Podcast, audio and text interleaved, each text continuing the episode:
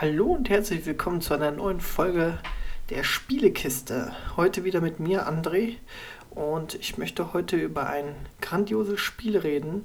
Und zwar Red Dead Redemption 2. Ich ähm, muss ganz ehrlich sagen, ihr zockt das bestimmt eh alle. Äh, aber ich würde gerne mal meine Eindrücke zu diesem Spiel hier euch mitteilen. Und ja, ich würde mal sagen, dann starten wir mal. So, also das Spiel spielt im Jahre 1899 und zwar ist das, glaube ich, elf oder zwölf Jahre vor dem ersten Teil. Im ersten Teil spielt man halt ja John Marston äh, und äh, der ist jetzt auch wieder vertreten äh, in diesem Teil, aber man spielt äh, Arthur Morgan, der halt auch Mitglied der Van der Linde Bande ist. Und ja, zu der Story kann ich äh, nur so viel sagen. Ihr wisst das ja vielleicht alles, spielt sich halt wie ein GTA im Wilden Westen halt. Man hat halt äh, eine gewisse Story, die man durchläuft von dem, vom Arthur Morgan, beziehungsweise mit der Interaktion mit der ganzen Bande. Und äh, ja, muss man Züge ausrauben und so weiter und so fort. Also sehr viel Abwechslung. Äh, es ist wie gesagt eine sehr, sehr große und frei erkundbare Spielwelt, die man halt wirklich also sehr groß ist und es gibt so viel zu entdecken. Ähm, haben, es gibt sogar Haar- und Bartwuchs. Also äh, äh, Arthur Morgan kriegt halt einen Bart mit der Zeit und so weiter und so fort. Also ganz viele kleine und schöne Details. Ähm, man zieht dann halt mit seiner Bande, zieht man, baut man so gesehen ein Lager auf. Man kann dann halt in dem Lager kann man halt zum Beispiel auf die Jagd gehen und dann den Essen mitbringen oder wenn man irgendwie was ausgeraubt hat oder Kosten eingetrieben hat, kann man die auch dort abgeben, dass man ein bisschen was für seine, für seine Gang bzw. für, für seine Crew da tut und fürs Lager. Und ähm, ja, so ist momentan so der, die Story beziehungsweise das Spiel an sich. Ja. So, was mir besonders gut gefällt an dem Spiel ist, äh, ja, also diese Regie und die, ja, sag ich mal, die Kameraführung beziehungsweise die Story in einem drumherum mit den Dialogen es ist so geil aufgebaut. Also es ist wie ein Film, den man sich da reinzieht. Also richtig gut erzählt und echt alles super. Dann, wie gesagt, eben gerade schon eine lebendige, offene Spiel mit viel Tieren und schöne Landschaften und Sonnenuntergänge und nachts ist es stockdüster, da siehst du nur den Mond und einfach wunderschön, schönes Spiel. Ähm, spannend ist das Spiel auch, ja, also äh, egal ob es die Feuergefechte sind, die, Schuss, äh, die Schussgefechte oder ähm, die Story allgemein, also es ist, man möchte einfach nicht aufhören zu spielen, es gibt ähm, vieles zu tun und äh, das, ist, das ist einfach super geil. Ich glaube, die Hauptstory dauert so um die 50 Stunden oder so. Also das ist schon echt krass. Und dann hast du ja noch Nebenmissionen, die du machen kannst. Also unheimlich geil.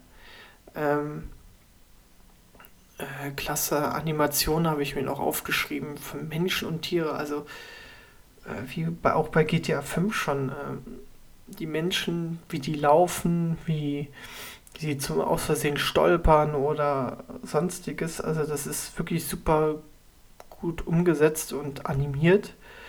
Ähm, was ich auch noch gut finde, ist, äh, dass man auch das, das Lager ausbessern kann, äh, indem man halt irgendwie noch Medizin, irgendwie mit so Medizinstände kauft oder irgend sowas. Also es ist auch ganz viel zu tun im Lager selbst. Ähm, das habe ich mir noch aufgeschrieben. Ja, geiler Sound Soundeffekte sind super geil. Äh, es gibt auch eine Ego-Ansicht, die man wählen kann. Also man kann das Spiel auch in der Ego-Ansicht spielen. Man kann auch, wenn man schon mal spielen sind, Poker spielen, Domino spielen. Also es ist unfassbar viel zu tun in diesem Spiel und ja, ich finde es einfach nur grandios und genial. Was mir negativ auf, aufgefallen ist, ist die Steuerung am Anfang. Also man muss teilweise mehrere Tasten gleichzeitig drücken, um zum Beispiel eine Waffe auszuwählen oder sonstiges. Äh, Gerade wo man auf dem Pferd sitzt. Ähm, das ist, finde ich, ein bisschen umständlich gelöst. Aber das ist jetzt Meckern auf einem hohen Niveau. Also ähm, das ist jetzt äh, nur so ein kleiner Nachteil, was mir jetzt so gerade einfällt und in den Sinn kommt. Ach ja, noch eins. Und zwar ähm, kann ich nicht eben mal schnell auf meine Karte wechseln. Ich muss halt immer Optionen-Button drücken und dann auf Karte gehen. Und äh, aus Versehen drücke ich halt immer auf diesen, auf diesen Pad in der Mitte von der PlayStation äh, 4, von dem Controller, diesen Pad in der Mitte, aber das ist halt diese, die Sicht wechseln und da drücke ich meistens immer drauf, um irgendwie auf die Karte zu kommen, weil ich kenne das halt aus vielen Spielen so. Und äh, ja, da, ähm, das ist ein bisschen blöd, dass, dass, es, dass man nicht sofort irgendwie die Karte ähm, aufmachen kann.